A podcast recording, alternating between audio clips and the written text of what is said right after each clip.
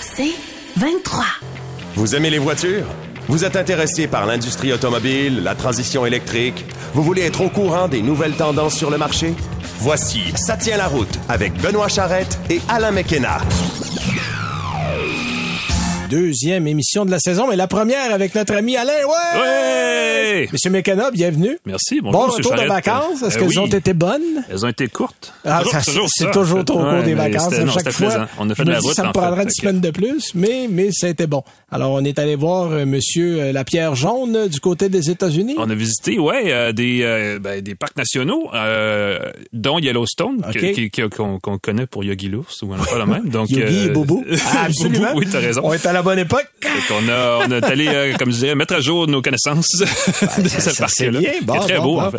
Très Écoute, euh, l'été euh, qui, que l'on croirait mort a été finalement moins mort qu'on pensait. Il s'est passé pas mal d'affaires. On va en parler tantôt avec... gens euh, ont dit des choses. Oui, ben en fait, Daniel Breton va être notre premier invité. On Ouais. va parler des déclarations de Pierre Fitzgibbon, puis aussi d'un petit sondage qu'on a fait du côté de CBC, dont Daniel s'est un peu outré, mais je vous en dis pas plus long. Il va nous revenir là-dessus Hmm. tantôt. RC Routier, t'as eu quoi toi cette semaine? Écoute, je suis revenu dans un Genesis GV70 Electrified. Oh, yes! Qui est essentiellement, la- comme son nom le dit, hein, la version électrique d'un Ouais. VUS qui est le GV70 chez Genesis, qui est quand même un véhicule, euh, je veux dire, opulent. Oui, que j'ai bien Euh, aimé moi, Oui, mais qui malheureusement a le défaut de ses qualités, c'est-à-dire Oui. qu'il est hors de Il prix. est opulent. Ouais, c'est exactement ça. Moi, je, écoute, moi, je suis complètement à l'autre bout du spectre. J'étais en Dodge Challenger Swinger cette semaine. Oh, le Swinger. retour, oui, le Swinger. Ben, Ok. tu sais, les vieux Swingers, non, on parle pas des Swingers, on parle. Faut être clair, faut être précis, hein. C'est le nom du véhicule. Les gens vont se rappeler que dans les années 60, même début 70, il y avait des Swingers qui Ouais. étaient des, des petits Dodge. Et là, c'est gros moteur. C'est le last call. On l'appelle le last call. C'est le nom du véhicule parce que c'est vraiment Il y en aura plus après. le dernier Ouais. des derniers. Il y aura pas de 2024. Fait que je me suis dit, ben, qu'un, je peux pas laisser passer l'occasion. Alors, j'ai essayé ça. Je vous en parle plus tard dans l'émission. Oui. Euh, nouvelle. Tu nous as amené quelques nouvelles intéressantes cette semaine. Je te laisse aller avec ça. Ben, écoute, on est arrivé, euh, moi je reviens de vacances et paf, on me sort une stratégie nationale de sécurité, de sécurité routière, donc je pense que c'est important d'en parler. Euh, je pense qu'on peut résumer ça clairement en disant que les automobilistes délinquants vont payer, c'est vraiment ça. Euh, en fait, on entend déjà rager des partisans de tout à l'auto, là, parce que Québec veut faire payer les automobilistes, euh, en fait, encore plus, hein, on peut résumer ça comme ça, ceux qui, qui font des fautes et qui ne suivent pas le code de la route, ce qui est tout à fait correct.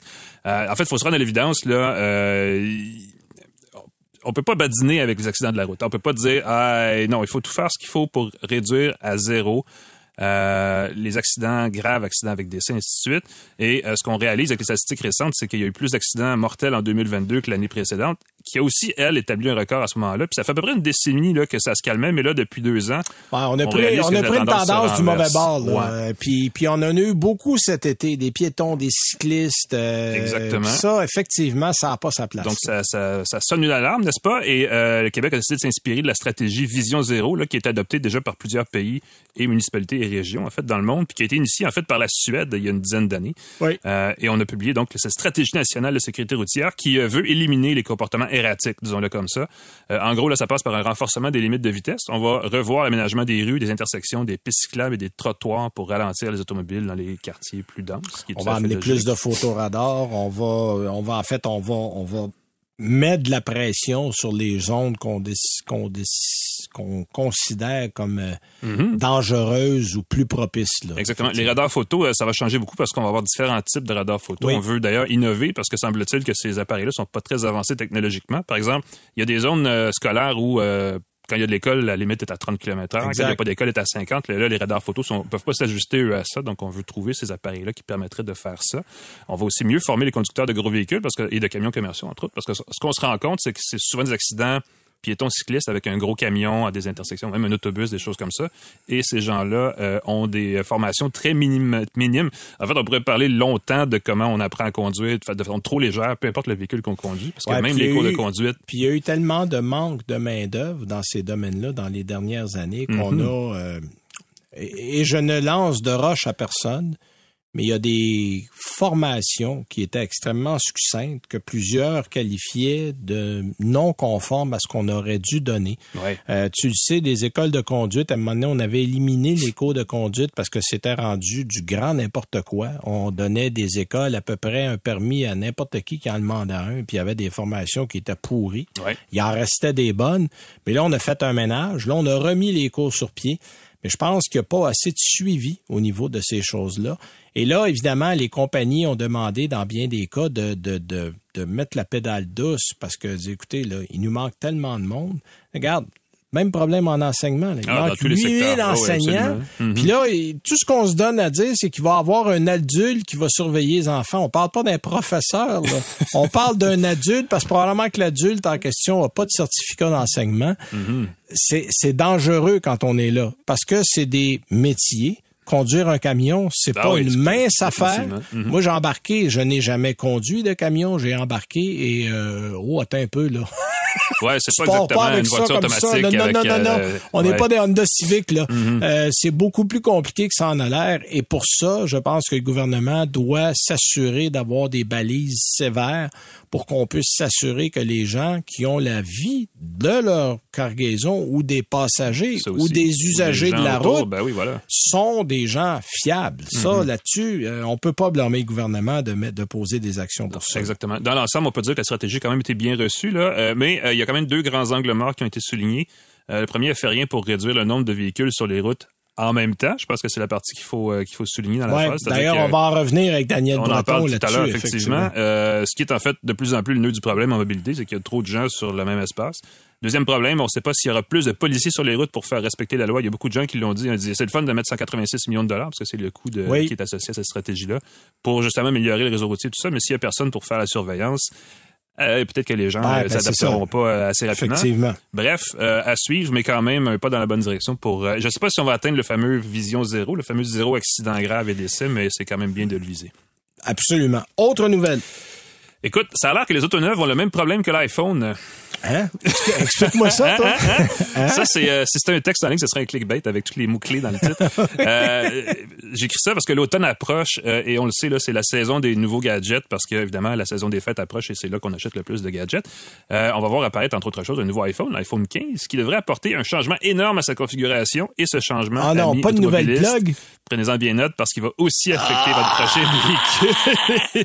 Et J'ai plein de fils qui servent à rien chez nous. ben, tu vas peut-être en avoir un peu plus. C'est malheureux et tu seras pas le seul. Euh, pour se conformer, entre autres choses, à une exigence de l'Union européenne, l'iPhone 15 va abandonner, ou devrait, on va le mettre au, au conditionnel, Ouais. devrait abandonner son port de connexion qui s'appelle Lightning au profit de connecteur universel, le fameux port USB-C.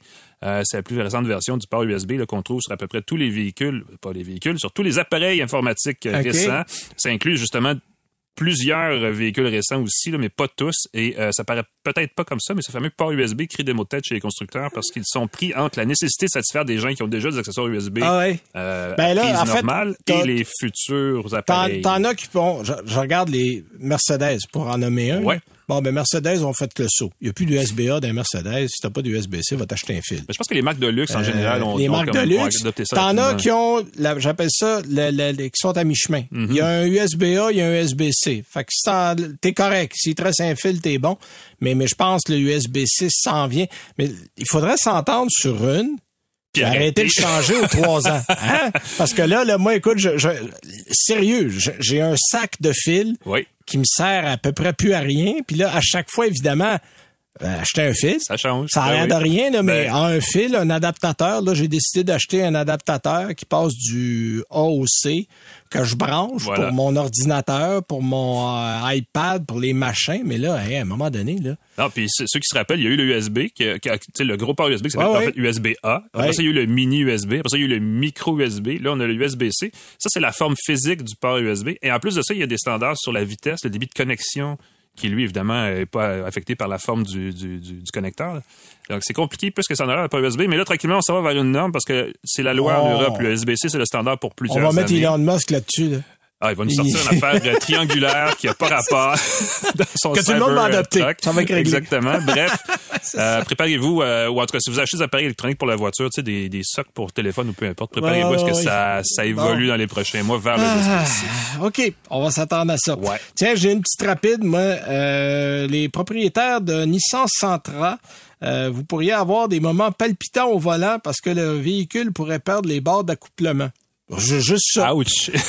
On dit qu'un bon nid de poule serait suffisant. Un bon nid de poule. Un bon nid de poule serait suffisant. On a 50 000 juste à Montréal. Venez à Montréal pour nos bons nids de poule. en fait, il y a eu, en fait, il y a eu quelques plaintes euh, du côté des États-Unis, entre autres, mais euh, je pense qu'il y en a eu au Canada. Les Nissan Sentra 2020 à 2022 euh, ont des barres d'accouplement qui seraient un peu trop timides. On dit que sont faibles et qui pourraient briser sous la pression d'un simple nid de poule de bonne taille. Oui. C'est pas rien, ça, monsieur. Alors là, ce qu'on va faire, on est à réviser ça. Euh, c'est une réclamation qu'il y a eu en janvier 2023 sur un modèle 2022. Euh, il y a un propriétaire qui a, disons, exprimé son mécontentement envers sa direction des accès. hein, on pourrait le dire comme ça. OK. Euh, on s'est plaint, on a vérifié. Après vérification, on a dit Oh, il y a un problème. Donc, Nissan a décidé de plonger au cœur du problème. Les ingénieurs ont reproduit les nids de poules en et des bordures de trottoir. Et des, des- devinez quoi, ils ont découvert le poteau rose en pognant le trou. Les Ah barres oui. d'accouplement lâchaient. Alors là, on a décidé de faire un rappel. Il y a 236 238 Sentra précisément. Euh, L'annonce officielle va se faire le 5 octobre, mais si vous êtes propriétaire, je vous conseillerais de parler à un concessionnaire pas trop Oui. loin de chez vous. Ça pourrait vous concerner. Et si vous voulez parler au concessionnaire dans son langage, je vous parlez de Tyrod. Oui, oui, on parle de Famous temps. Tyrod! Oui, pète tout le temps, si on, on le sait bien. On va, Euh, on- ça absolument. change tout le temps, ces affaires. c'est comme les galipers, c'est pas garanti. c'est les galipers. Bonne question. c'est quoi ça, un galloper? Faut pas. Alors voilà, c'était la, la petite nouvelle. Tiens, puis pour rester dans les rappels, une, une- une petite vite en terminant, Jeep de son côté va rappeler 340 000 véhicules en raison de problèmes électroniques. En fait, c'est les Jeep Grand Wagoneer, euh, les Jeep euh, Grand Cherokee euh, qui ont des problèmes. Euh, les modèles, euh, en fait, c'est comme un, il y a- il y a une mise à jour électronique à faire au niveau du véhicule. Euh, c'est les modèles, attendez que je vérifie, j'avais mes dates ici, les années concernées, c'est des modèles récents. Euh, puis on s'est rendu compte que, euh, contrairement à la plupart des rappels où ça concerne un véhicule de temps en temps, là, on a spécifié que tous les véhicules étaient concernés.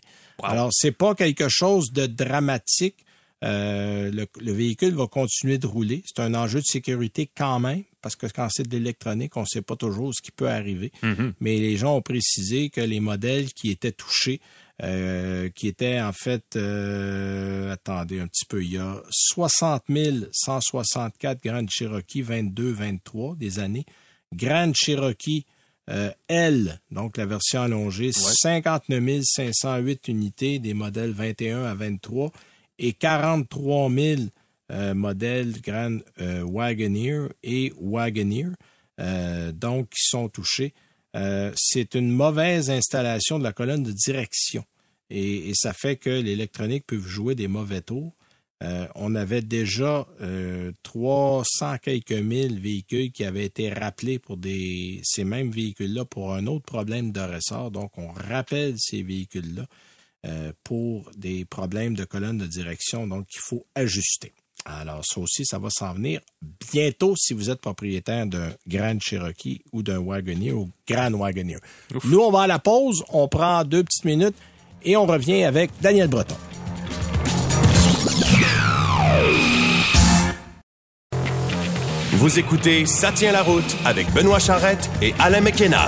Alors, on vous en parlant en début d'émission, notre invité de la semaine est Daniel Breton. Euh, Daniel Breton, qui est président de Électromobilité Canada, euh, qui est aussi l'ancien ministre de l'Environnement, qui est évidemment très près des véhicules électriques. Puis je voulais avoir son opinion parce que, bon, pendant qu'on était en vacances, toi puis moi, mon Alain, M. Fitzgibbon euh, nous a Ouais. fait quelques déclarations. Disons que la saison morte n'a pas été si morte que ça. Ouais, la saison morte a été assez active. Puis je voulais avoir la réaction de Daniel. D'abord, bonjour Daniel, merci d'être là. Euh, alors, je voulais avoir ta réaction sur euh, ce que M. Fitzgibbon a. Puis on le sait, là, il, a, il, a, il, a, nuancé son propos un petit peu plus tard dans la journée. François Legault est revenu un peu là-dessus. Euh, on veut diminuer de, bon, au début c'était de moitié, après ça on est passé comme à 40 À un moment donné, bon, il y avait plus de chiffres, mais on voulait diminuer. Euh, toi, Daniel, tu penses ça? D'abord, ta pensée là-dessus, diminuer le nombre de voitures sur la route, est-ce qu'en ce moment c'est réaliste comme, comme, comme affirmation? En fait, il faut nuancer la différence entre le nombre de véhicules sur la route et le nombre de véhicules sur la route en même temps. C'est-à-dire combien de véhicules immatriculés versus combien de véhicules sur la route. OK. Si on regarde, si on regarde les chiffres, entre 1990 et 2020, l'augmentation de la population versus l'augmentation du nombre de véhicules, l'augmentation du nombre de véhicules a été trois fois plus rapide que l'augmentation de la population au Québec. Mm-hmm. Ouais, c'est pas rien, ça. Ça, ça, s'en dit long. Donc, ce que ça veut dire, c'est que souvent, euh, je fais des conférences, je dis en blague, levez la main tous ceux qui êtes pris dans la circulation, est-ce que vous êtes pris dans le trafic? Tout le monde lève la main. Là, je leur dis, vous n'êtes pas pris dans le trafic, vous êtes le trafic. Ah, ben, ben, ben oui. c'est bien vrai. puis, euh, puis ce, que, ce que je rappelle aux gens, c'est qu'en 2018, il y a un rapport qui a été publié qui a déterminé que le matin, à l'heure de pointe dans la région de Montréal, il y a près de 15 millions de sièges vides qui se promènent un peu partout parce que tu as 1,1 personnes par voiture mm-hmm. le matin dans à l'heure de pointe. Donc, quand le ministre dit qu'il faut diminuer de façon importante le nombre de véhicules, est-ce qu'il parle du nombre de véhicules immatriculés ou du nombre de véhicules sur la route en même temps? Moi, je dirais que je pense qu'il serait illusoire et même peut-être problématique de demander aux gens de se débarrasser de leur voiture ou de leur enlever leur voiture parce qu'il y en a qui craignaient ça.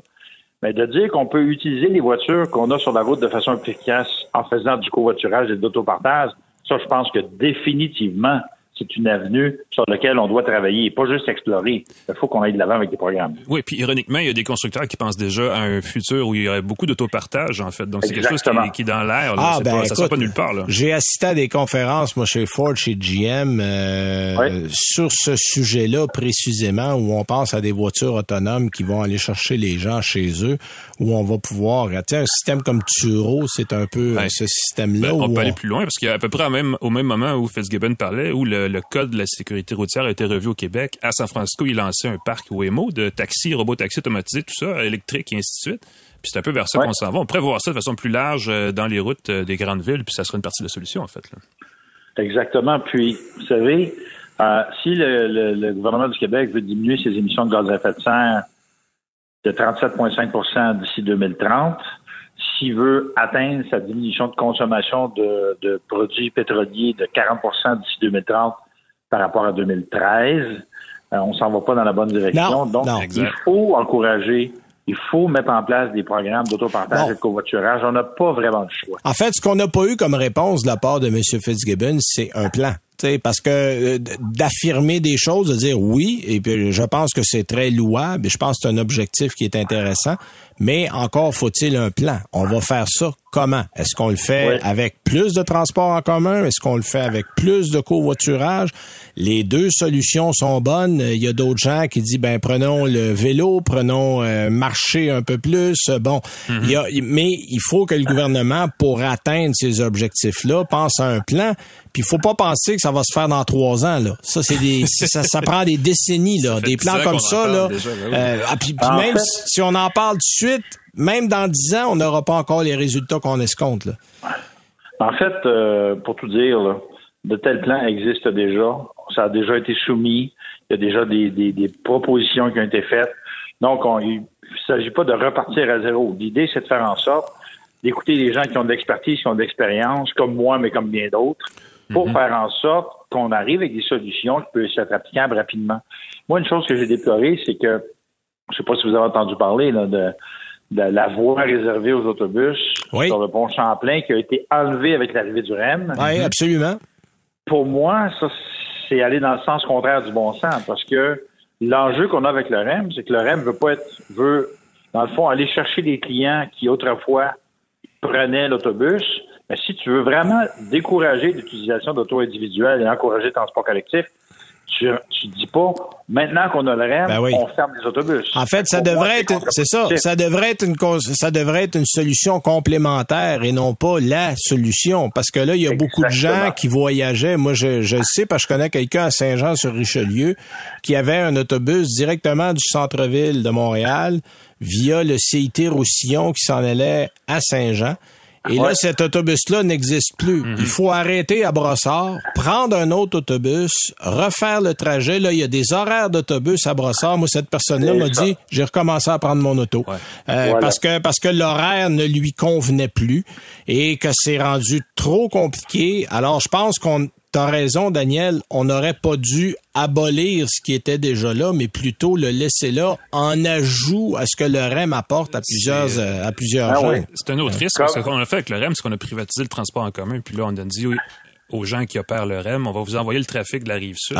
Euh, à peu près de façon exclusive. Donc, ça pose un autre genre de conversation, mais effectivement, ça fait partie Mais du problème. oui, ça pourra faire une autre partie. Un autre sujet que je voulais aborder avec toi, Daniel, euh, il y a eu, et c'est toi qui me le soulignais sur CBC, une espèce d'étude où on faisait un parallèle au prorata entre les, les habitants le nombre de bornes et l'efficacité d'un réseau. Et euh, tu t'es un peu euh, levé contre cette, cette nouvelle qu'il y a eu là, il y a quelques semaines. Écoutez, c'est un article à CBC qui est paru il y a deux semaines et quelques. C'était, si vous savez, la quantité de courriels, d'appels, de textos que j'ai reçus dans les heures qui ont suivi la publication de l'article, parce que c'était du pur délire. Euh, je sais pas. Ra- Rappelle-nous un peu, là, pour les gens qui n'ont pas vu l'article, rappelle-nous un peu ce qui était. Moi, je En le sais, fait- Alain le veut aussi. Là. Mais en fait, c'est un article publié qui disait voici une comparaison du nombre de voitures électriques par juridiction nord-américaine. nord-américaine. Donc, par État aux États-Unis, par province au Canada, combien il y a de voitures électriques et combien il y a de bornes de recharge rapide. Et donc, à partir de ça, ils ont fait un graphique. Et selon ce graphique-là, initial, le Wyoming était en tête et le Québec était en queue de peloton. OK. Le Wyoming qui, a- qui veut passer une loi pour interdire les véhicules électriques. On parle du même Wyoming, là. On parle du même Ah, OK. Wyoming. Il n'y en a pas deux en passant, je veux le dire comme ça. Ouais. non, mais. Fait, fait que bref, moi j'étais stupéfait de voir un que les informations sur le, borne de- le nombre de bornes de recharge étaient fausses, les informations sur le nombre de véhicules électriques étaient fausses, que ces gens-là n'avaient pas pris la peine d'appeler quelqu'un comme moi, des gens d'industrie, pour dire écoutez, là, on essaie de se faire une tête, Ouais, pour valider, au moins, là. pour valider les informations. Puis là, ben, moi j'ai parlé avec les gens de Ressources naturelles Canada, de Transport Canada. Là, il y a eu une première vague de correction dans l'article, puis il y avait encore des erreurs. Fait qu'on a envoyé une deuxième vague de correction dans l'article. Mais pour moi, ce qui est particulièrement intéressant, c'est de dire que le Québec est un des pires endroits au Québec pour avoir une voiture électrique. Ça tient. faut vraiment pas connaître l'électrification des transports pour dire une chose pareille, parce que quand on regarde l'Amérique du Nord, on est parmi les, les juridictions les plus gâtées en termes d'infrastructures de recharge rapide au- en Amérique. C'est pas juste que- ça. On a de l'électricité propre en plus. Oui, mais dans le fond, parlons juste des infrastructures de recharge Ouais. rapide. Moi, là, au moment où je vous parle, je suis à Berthierville. Ici, il y a 19 bandes de recharge rapide à Berthierville. Écoutez, il y a l'embarras du choix. Il y a trois réseaux différents. Et ce qu'on se rend compte, parce qu'il y avait une autre charte qui avait été publiée dans un autre article de CBC qui nous disait, dans le fond, d'un point de vue mondial, que le Canada était en milieu de peloton, qui devrait faire mieux, mais que dans le fond, le Chili euh, devrait être notre point de référence. Écoutez, il faut vraiment avoir aucune idée de, de quoi on parle, parce que ce qui était le plus hallucinant, c'est que la Norvège est en queue de peloton. Ce qu'on se rend compte, c'est qu'il y a plus a de véhicules électriques sur la route, moins le ratio de bornes de recharge rapide doit être haut. C'est-à-dire qu'à un moment donné, tu te rends compte que la vaste, la vaste majorité des véhicules électriques sont chargés à la maison Ouais. et de prendre simplement le nombre de véhicules électriques par rapport au nombre de bornes de recharge rapide, ça ne tient pas du tout la route. Ouais, Au ça, Québec, on est gâté, puis ailleurs, Exact. ils devraient s'inspirer du Québec plutôt que le contraire. Ouais, puis on a un circuit fiable, faut le dire. Le circuit électrique euh, sert d'exemple dans beaucoup de, de- de- d'endroits au monde où on veut instaurer des réseaux. Là. Euh, tu sais, moi, j'ai pas eu de mauvaise expérience à part une où la borne était était en, en réparation. Mais en général, là, euh, 9 fois sur 10, euh, le circuit électrique, ça m'a toujours bien servi. Là.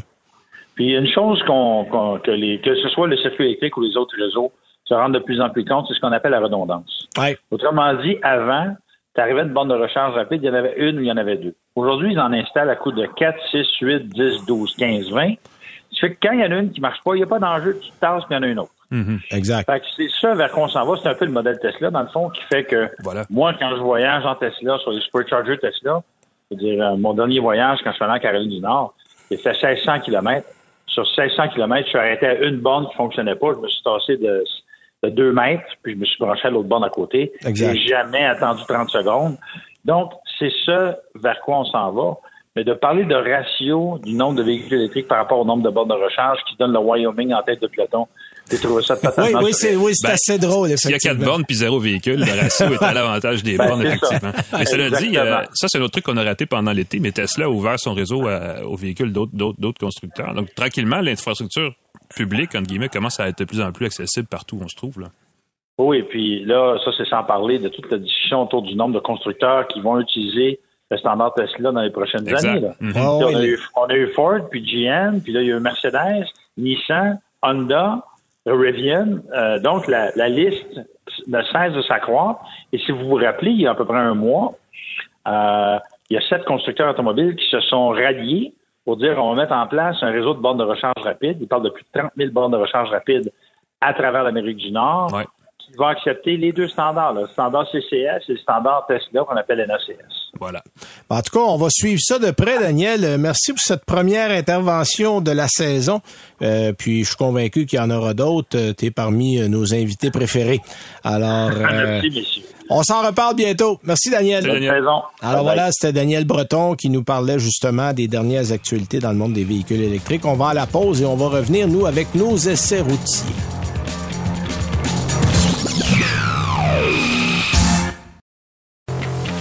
Vous écoutez Ça tient la route avec Benoît Charrette et Alain McKenna. Alors, vous noterez qu'en cette journée du 28 août, si vous nous écoutez à la radio, Mhm. ça sera probablement la dernière fois que je vais parler d'un Dodge Challenger. Parce Ah que là, ouais, monsieur, je le disais en début d'émission, j'ai eu entre les mains le Dodge Challenger Scat Pack Oui, Swinger. cette version-là. Wide body. Mais le Challenger Euh, va revenir en électrique dans 25 ans. Ben, l'année prochaine, là, ben, ça va être un Charger. Ouais, ouais. Mais, mais, mais, tu sais, la version, là, avec un 392 Ah oui, ouais. pouces cubes, V8, 485 chevaux, Non, le pouce cube, euh, c'est pas 475 mal fini, je livres pense, pieds de ouais. coude, boîte manuelle à six rapports, tu sais, la totale, là. Il y avait tout. Il y avait le même, c'est, c'est le wide body, là. Ah oui. C'est 92 000 dollars aussi en passant. wide de mais de mais, vente, oui. mais je vais je vais revenir, je vais, je vais te laisser partir tranquillement. Tu mets Je la vais te laisser, ouais. Bon? Je m'attends, mais je vais te laisser aller avec ton modèle, euh, Ben oui. ton modèle plus écologique que le mien. Je vais aller avec un ton un petit peu plus coincé que ça, parce que j'ai conduit un véhicule électrique, mesdames et messieurs, qui était essentiellement plus chic et bon chic, bon genre, j'aurais dire. Euh, Genesis, hein, on le sait, là, c'est la gamme de véhicules haut de gamme du groupe Hyundai, euh, poursuit son électrification et vient de mettre sur la route le GV70 Electrified. Une version, quoi que ça se dit bien quand même, tu sais, Swinger, ça Oui, dit c'est comme mais- le G80 Electrified. Electrified. Mais j'aille pas l'approche qu'ont Kia, qu'ont Genesis et Hyundai, où on garde essentiellement le style du véhicule à essence. Mhm. Moi, je trouve que ça dit aux gens, écoutez, c'est un, véhicule comme un autre euh, qui va vous faire faire les mêmes affaires que vous faites d'habitude avec un véhicule à essence, mais vous mettez pas de gaz. C'est, pas ostentatoire. Hein? C'est, un mot, c'est un mot qu'on au Québec. Là, oui, Bon, euh, mais ça- effectivement, tu sais, Mhm. c'est pas une espèce de véhicule qui a l'air un peu extraterrestre. Pourquoi il faut qu'il ait l'air extraterrestre pour être électrique? Exactement. Moi, j'aime bien l'approche du c'est un véhicule, comme tous les autres véhicules il sur se le déplace, marché. voilà. Il se déplace, mais ça se fait avec de l'énergie électrique et non de l'essence, effectivement. Exactement. Et dans ce cas-ci, ben, c'est un VUS intermédiaire euh, qui, euh, ben, on vient de le dire, hein, a troqué son moteur à essence pour un moteur électrique parce qu'il existe en version à essence. Oh oui, absolument. Euh, au menu, on a quatre roues motrices, 429 chevaux, qui sont en fait 483 chevaux quand on appuie sur le bouton Boost qui est juste en bas du volant.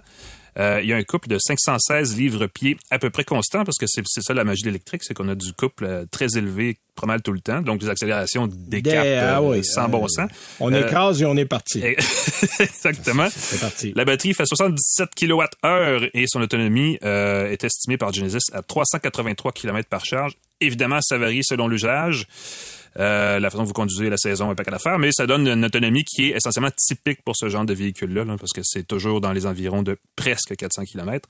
Euh, tout ça est quand même pas mal d'équipement de série, donc à bord pour un prix de détail surnommé tout inclus de 84 150 C'est une bonne idée qu'il soit tout inclus parce qu'à ce prix-là, ça commence Oui, ça, pas ça- mal oui, cher. oui, c'est- on, on souhaite que ce soit tout inclus à ce prix-là, effectivement. Et pour ceux qui trouvent que ça fait beaucoup de chiffres tout d'un coup, je, disons simplement, là, pour résumer, que vous avez avec le GV70, c'est un bel exemple de VUS intermédiaire de luxe, confortable pour cinq passagers, il n'y a aucun qui fait tout ce que vous voulez sur la route, peu importe la saison, et qui vous aidera à ne plus jamais visiter une station-service.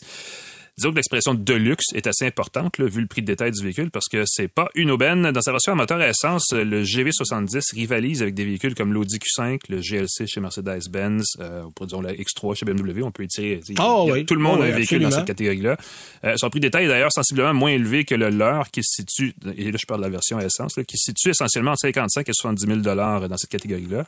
Euh, là, dans ce cas-ci, ce qu'il faut faire, c'est qu'il faut absorber une surprime quand même assez substantielle pour passer l'électrique.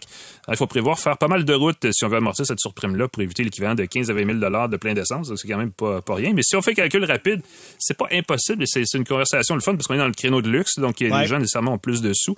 Euh, en gros, là, ça fait de la route normalement, ça devrait euh, s'amortir en trois ou quatre ans environ. Donc, c'est quand même pas, euh, c'est quand même pas farfelu, mais ça reste beaucoup d'argent euh, dans l'absolu, il n'y a aucun doute. Euh, détail technique en passant, le GV70 est construit sur une plateforme partagée avec Hyundai et Kia qui s'appelle M3.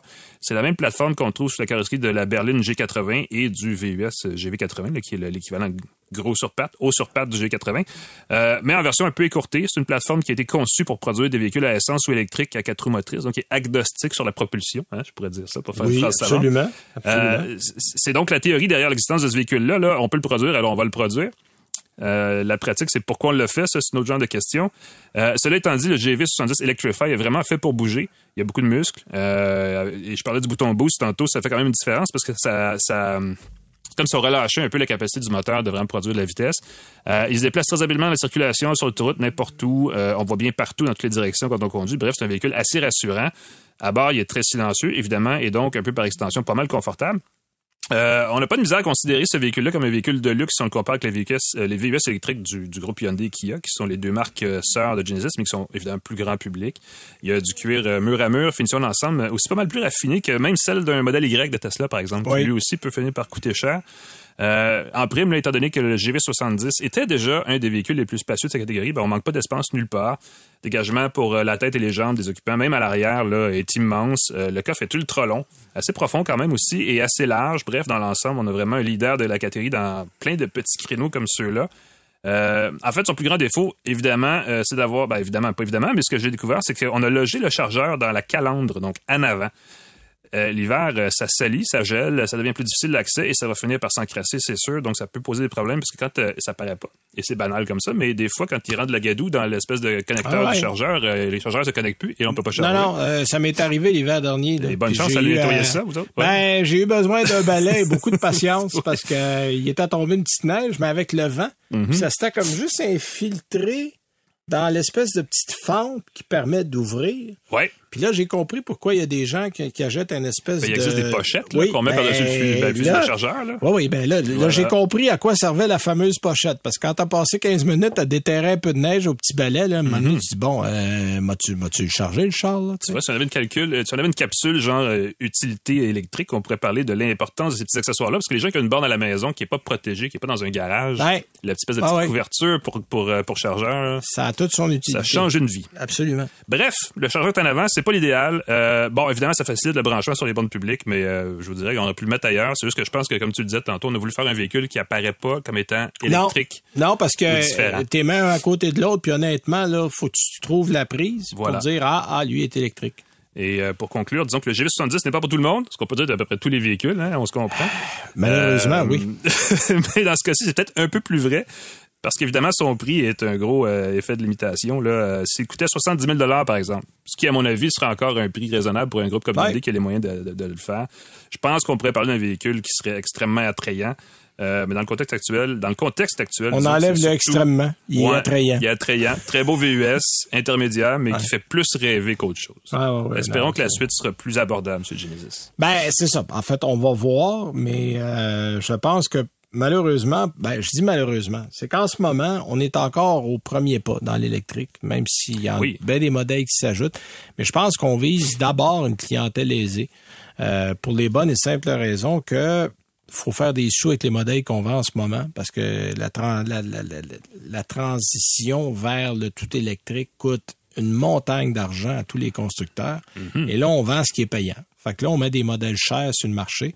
Le problème, c'est qu'il y a bien du monde qui n'ont pas cet argent-là, qui voudrait bien en avoir un véhicule électrique. Puis pour le moment, ils regardent, mais ils n'ont pas les moyens de les acheter. On n'est pas là encore. on attend euh, patiemment des modèles beaucoup plus abordables, mais ça reste un bon modèle, effectivement. Moi, je suis dans la nostalgie cette semaine, mur à mur. Tu es aussi dans les véhicules euh, euh, onéreux, mais sont différents. Hein, 92 000 là, je vous, je vous mets la table tout de suite, mm-hmm. le, le modèle que j'ai. Mais ceux qui veulent, écoute, plonger dans la nostalgie jusqu'aux yeux, euh, vous, vous pouvez pas aller à un meilleur endroit que ça. Écoute, ah, j'ai eu, moi, l'occasion, euh, même à quelques occasions, euh, la chance de conduire les Challenger des années 70. Ah, ça devait être une belle expérience, ça. Oui. Et écoute, tu te replonges en plein dedans. Bon, oui, c'est plus moderne. Euh, il y a moins de rossignol un peu partout dans le véhicule. Ça, ça craque. rossignol, tu sais, quand ça craque, là, quand ça craque de partout, moi j'appelle ça des oui, oui, oui, des rossignols. Alors, il y, y en a beaucoup moins mais on est dedans, là. La, la, façon, l'aménagement, l'espace, même sur la route, c'est un véhicule qui fait quand même deux tonnes, qui est assez lourd, ah mais il y a un côté très euh, cruiser. C'est le genre de véhicule, là, tu mets ça à 115 sur l'autoroute, tu tournes mhm. à 1700 On c'est une boulevardière. Oui, oui, oui, absolument. Mhm. Un baroudeur. Un baroudeur. Un baroudeur, comme me dire les Français. Excusez-moi auprès des Français qui écoutent. Mais, mais c'est vraiment ça. C'est vraiment ça. Euh, on a, on a tout dedans. On a le moteur 392 de 6.4 litres, là, pour parler en litres, euh, qui fait 485 chevaux, 476 livres de couple. Euh, on a ajouté, moi j'avais le Gold Package ah sur le mien, c'est-à-dire que les les roues, euh, le becquet sur le coffre, euh, les insignes swinger sur le côté. C'est un gold package de swinger, toi. Oui, oui, c'est ça.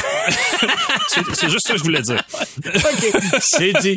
Euh, donc, on avait tout ça dessus, qui est comme qui est comme un petit... en fait, les Anglais disent, au lieu de old school, ils disent gold school. Oh! donc, c'est le old school du gold school. le shaker en avant, écoute, la totale. Ça se conduit comment? Écoute. Oui, ça, c'est une bonne question. C'est drôle. Ah. C'est drôle dans le sens où on est clairement une autre époque. Mais, tu sais, c'est comme un film de série B. Des fois, tu dis, ah, c'est bon parce que, en quelque part, c'est tellement décalé tellement que ça, ça, devient intéressant. Euh, ce que je peux apprécier pour le vrai, par contre, c'est sur l'autoroute, c'est un véhicule extrêmement confortable. Euh, ça absorbe très bien, euh, malgré le fait que ça reste une voiture assez sportive. On parle de sportive de ligne droite. Là. Amenez, ah oui, amenez jamais ça sur une piste parce que vous allez regretter votre, votre décision avec le au premier virage, je peux vous le dire. Mais sur l'autoroute, moi, j'ai mis ça à 115, 117, pouf, tu mets le régulateur de vitesse, puis t'es à 1700 tours. ça, puis pas une consommation excessive. J'ai fait 300 km, puis sur l'autoroute, on se tient en bas de 10. Ah, même, avec ce, monstre-là, parce que le moteur tourne pas. Ben, pour Dodge, c'est quasiment euh, impossible. Ben non, non, mais euh, le moteur tourne pas à, gros régime. Euh, l'embrayage, direction, c'est lourd. Le levier de vitesse, les vitesses passent bien. C'est un, un 6 vitesses manuel, donc on a gardé vraiment tout de l'époque. ça vous permet, disons, vous avez un bon entraînement. Si vous prenez des petites routes là, que vous ah changez de vitesse, ça, ça prend un peu de jarret, ça prend un peu de muscle. Je m'attends à une course impossiblement longue entre les rapports. est un peu longue, mais les rapports passent bien. C'est sûr que c'est pas, c'est pas, on n'est pas chez les Européens ni chez les Japonais là, qui mhm. font ça euh, du bout des doigts. Là, c'est, faut, faut amener la vitesse à, où elle va, mais il y a quelque chose de satisfaisant dans ça aussi. tu sais, ça fait partie de l'expérience. Côté émotif, il faut, il faut embarquer dans l'idée de dire, OK, on nous amène ailleurs, on nous amène à une autre époque, et si on embarque comme ça, je comprends que les gens recherche ce véhicule-là pour ce genre d'expérience-là. Évidemment, le V8 euh, rugit. Là. Mhm. Euh, si vous avez des voisins que vous partez tôt le matin chez vous, euh, c'est pas possible d'être discret avec les ça. là. rossignols vont s'en aller. Ah non, non, oui, oui, oui, les rossignols partent au vol, garanti. Mais ça demeure un véhicule qui a, je pense, des belles qualités si vous avez à aller dans ce genre de véhicule-là. Puis là, on le sait, là, autant pour le Charger que, que pour le Challenger, c'est la dernière année. Mhm. On prépare déjà un, modèle euh, électrique sport. Mhm. En fait, on nous a promis du côté de Stellantis que on va continuer dans la notion de sport du côté des produits Dodge. J'ai hâte de voir comment on va nous traduire ça dans des véhicules Ben, électriques. moi, je peux te le traduire parce que sport, ça vient de l'anglais, mais c'est vraiment une question de décadence plus. Parce que je pense qu'on verrait avec des véhicules toujours aussi surpuissants et, Ouais, ouais. et, et, et- Puis on a même, écoute, là, on a même des, on a des, moi j'appelle ça des bandes son qu'on Mhm. va ajouter Ah, oui, voilà, bah oui. littéralement au moteur électrique. On l'a entendu pour euh, le, le prochain Dodge Charger, là, le Daytona, là, qui va être le- le- un des premiers là, qui va arriver sur le marché, qui va être électrique. Euh, donc ça, ça va être, euh, ça va être intéressant. Moi, j'ai perdu le fil chez Dodge parce qu'ils avaient des versions de Challenger. Ah là, ils ont il y fait avait les écoute, 18 versions imaginables. Ouais, là. Ben là, ils ont fait comme une version de chaque modèle qui est jamais paru en édition spéciale. ça, c'est la dernière, donc. Oui, oui. Ça, il s'appelle le Last Call. Ah oui, Le ok. Last Call, c'est clair, là. c'est le Last Call. C'est la dernière version de Challenger qu'il va y avoir sur le marché. Après ça, c'est merci, bonsoir, c'est fini. Euh, mais mais il y a ceux qui aiment le côté nostalgique ont pas de problème avec le côté archaïque des fois qu'on a dans ces véhicules-là. Mhm. Tu sais, le système, euh, le Uconnect, c'est, c'est, c'est, c'est pas le plus rapide, c'est pas le dernier, mais il fonctionne très bien. La boîte euh, manuelle, tu sais, c'est un peu rough, mais c'est correct, c'était comme ça à l'époque. On accepte les défauts. on Ouais. accepte les défauts pour jouer à, à plein le côté nostalgique de la chose. Mhm. Et ne serait-ce que pour ça et pour le fait qu'il y en aura plus, ben, si ça vous intéresse, ça sera le temps là, là, parce que parce que y en a, c'est, vrai. c'est vraiment la fin. Évidemment, ça va vous prendre un portefeuille bien garni, parce qu'à 92 000 dollars, je considère que c'est beaucoup de sous, mais je suis profondément convaincu qu'ils vont les vendre jusqu'au dernier. Faut aimer la marque ne serait-ce, oui, oui, ne serait-ce que parce que le véhicule euh, tire à sa fin. Mhm. Tiens, il nous reste quelques minutes. Je voulais parler parce qu'on n'a pas parlé. Notre annuel de l'automobile Oui. arrive sur le marché. En fait, ceux qui nous écoutent le 28, on arrive mercredi 29 30 euh, non, on arrive le, le 27, 27 on excuse, on est le 27 dimanche. Mhm. On arrive mercredi le 30. Euh, puis cette année, écoute, toujours le même concept. On a toujours nos deux versions, c'est-à-dire la partie à essence, la partie électrique. On a grossi de 15 modèles cette année, notre version électrique, euh, notre section électrique seulement. Euh, donc, on a là, les dernières nouveautés, Equinox, Blazer, Acura ZDX, Honda Prologue. euh, les Même certaines, même à essence qui sont arrivées à la dernière minute. là. Oui, la, ben, le Land Cruiser qu'on a réussi à mettre dans Mm-hmm. le livre In Extremis, le Santa Fe. Donc, on a vraiment tout ce qu'il y a. On a des reportages intéressants. On a regardé euh, des systèmes de recharge, les nouvelles agences. Toi, tu nous as fait, Alain, deux reportages dans le livre. On parle un peu de techno, on parle un Ah. peu de ouais effectivement. Euh, moi je veux dire un truc que j'ai remarqué puis euh, c'est un petit peu à côté de ça mais euh, parce que là j'ai on a toutes nos faces sur la page couverture Oui. cette année et puis c'est correct, c'est le fun, ça fait Lego mais on a une belle gang de- d'experts sérieusement. euh, on a- il y a 12 de personnes cette année. là. Ah oui, oui, 12 personnes, puis euh, les gens ont travaillé fort. C'est toujours un gros travail parce que c'est en fait, c'est pas tant la quantité qu'il y a à faire, c'est le temps qu'on a pour le faire. Oui, le ben, les problème deux. est souvent Mhm. parce qu'on a on a 700 pages à colliger en littéralement trois mois euh, parce que l'information des constructeurs il faut pas que les gens pensent que les constructeurs sont collaborateurs, nous envoient tout ça avec Ils le sont tous sourire prêts avec l'information Ah sur oui, le coude là, non. non, ça- non, non, non, faut, ça faut arrive vraiment pas. Arracher l'information dans certains cas des constructeurs et c'est- le gros défi qu'on a chaque année. Mais la bonne nouvelle, c'est que cette année, on a vraiment presque tout ramassé. Il reste pas grand-chose. Ouais. Et euh, ça va être en magasin à partir du 30. Fait que allez vous procurer ça. Ouais, puis il y a Euh, beaucoup de changements euh, dans les prochaines années avec le virage électrique. Tout- Écoute, j'ai déjà à peu près une vingtaine, ouais, oui, j'ai déjà une vingtaine de nouveaux modèles électriques pour 2025. là. On Voilà. On n'a pas commencé le livre, on prend un break. là. Euh, non, une année à la fois, Benoît, Une s'il te plaît. fois, oui. Mais euh, ça s'en vient. Puis cette année, chose intéressante, on est dans les Canadian Tire. Ah! Euh, donc, on approprié. était... euh, bon, on- oui, mais on n'était pas là. C'est, c'est, là, cette année, on a fait une entente. On va être là. Évidemment, Canadian Tire, Walmart, Costco, les libraires, euh, les magasins de livres, nommez-les, on est partout. Mais les gens qui passeront par le Canadian Tire pourront aller faire un tour. On sera aussi là. Alors voilà, ça termine notre émission pour cette semaine. Merci à Jean-Christophe Ouellette derrière la console. Merci d'être là, Alain, notre invité Daniel Breton. Nous, on vous donne rendez-vous ben, la semaine prochaine pour une autre émission et on va parler encore d'automobile. Yes. Bonne semaine à tous. Salut.